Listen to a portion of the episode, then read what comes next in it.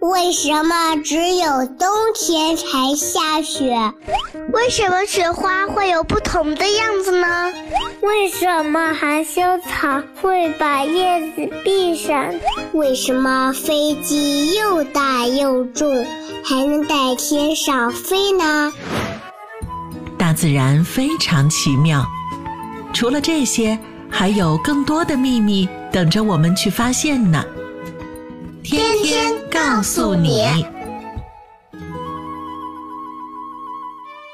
我的好孩子，你好呀！这里是糊糊妈妈讲故事。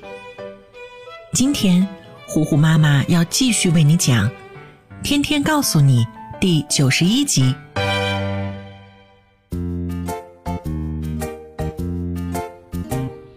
天天和芝芝，一个皱着眉头。一个撅着小嘴，坐在餐桌前，不情不愿地吃着早餐。腊梅奶奶看到他们俩苦瓜似的小脸，就跟姨奶奶打趣儿说：“你看看这两个小家伙，一早上被放鞭炮的声音吵醒之后，就耷拉着小脸儿，不高兴到现在了呢。”吱吱听见奶奶的话，叹了口气说道。小朋友要保证充足的睡眠才能长高呀。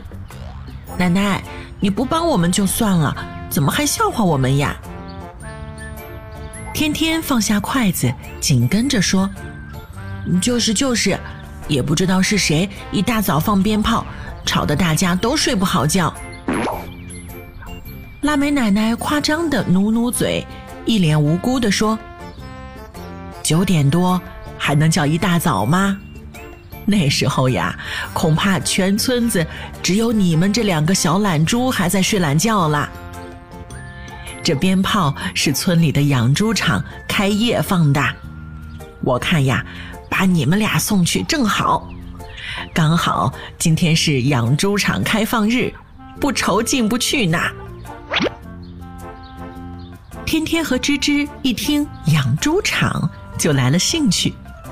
也没空去计较腊梅奶奶说他俩是小猪的事情了。天天好奇的问：“养猪场在哪儿？在哪儿呀？里面是不是有很多小猪？我好想去看看呀！”吱吱，你呢？你想不想一起去？吱吱有些为难的摇摇头：“我想我们还是别去了吧。养猪场里那么多小猪。”我我我有点怕。这时，姨奶奶笑着说：“傻孩子，小猪都关在猪圈里，是不会随便跑出来的。而且，参观养猪场的机会可不多哟。今天也是因为开业，厂长才同意大家进去的。”天天和吱吱思来想去。最终，好奇心还是战胜了恐惧心。他们决定抓住这个难得的机会，去养猪场参观一番。腊梅奶奶和姨奶奶领着天天跟芝芝，来到了新开的养猪场。和他们一起参观的还有村子里的其他人。厂长在门口迎接大家，带着人群。从头到尾参观，他向大家介绍这里明亮的厂房、先进的设备、现代化的自动投喂机器，以及精确的环境监测系统。整齐划一的猪圈里住着大猪、小猪，耳边是猪猪们此起彼伏的哼哼声。这一切的一切，都让天天跟芝芝。大开眼界，可是最不能让人忽视的，却是厂子里弥漫着的臭臭的、难闻刺鼻的气味儿。这是猪粪便的味道。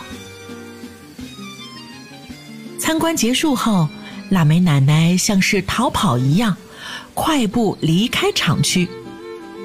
他大口大口地呼吸着新鲜清新的空气。哎呦，要不是为了这两个小家伙看看养猪场的样子，哦呀，我才不想忍受里面的臭味呢。那可真是屎壳郎搬家，走到哪儿臭到哪儿。天天也深呼吸了几下，才把闻到的臭味彻底忘掉。他又被另一个词吸引了注意力。天天好奇地问：“奶奶，你刚刚说的那个呃屎壳郎是什么呀？为什么它会走到哪儿臭到哪儿呀？”腊梅奶奶想了想，回答道：“嗯，这个问题问得好，是个爱学习、爱探索的小朋友。奶奶告诉你呀。”我刚刚说到的这个屎壳郎是一种昆虫，你瞧，它大概有奶奶大拇指的一半这么长。它全身是黑色的，长着油亮油亮的甲壳。在地球上，除了南极洲，任何一块大陆都有它的足迹。而它之所以叫屎壳郎，是因为。它们大多以其他动物的粪便为食，而且会把粪便滚啊滚呐，滚成一个粪球，然后运到可靠的地方藏起来，再慢慢慢慢的吃掉。腊梅奶奶说到这儿，吱吱已经露出了厌恶的表情。她说：“嗯，屎壳郎好恶心呀，有好吃的不吃，却要吃其他动物的粪便。”腊梅奶奶摸摸他的头，说道：“哈哈，芝芝，这你就不懂了吧？屎壳郎推粪球可不光是为了自己吃，还有另外一个原因，那就是繁衍后代。粪便虽然臭不可闻，但是对于屎壳郎宝宝来说，那可是维持生命必不可少的食物。”屎壳郎宝宝还没有出生的时候，他的妈妈就开始为他们准备食物了。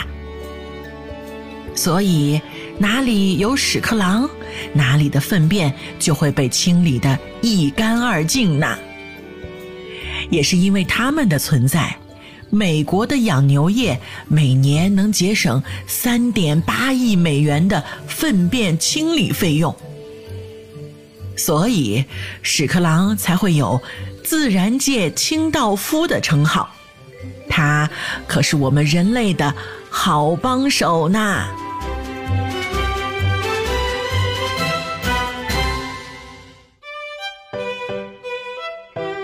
天天告诉你第九十一集《自然界的清道夫》，今天就为你讲到这儿啦，我的好孩子。我是最会讲故事的糊糊妈妈。如果你喜欢我，欢迎你来微信上找我做好朋友。你可以在微信公众号搜索“糊糊妈妈”，也可以在微信页面的右上角点击加号，添加好友里面搜索“我爱糊糊妈妈”这六个字的拼音全拼，也是可以找到我的。我们在生活当中也成为交流知识、互相分享乐趣的好朋友，好不好啊？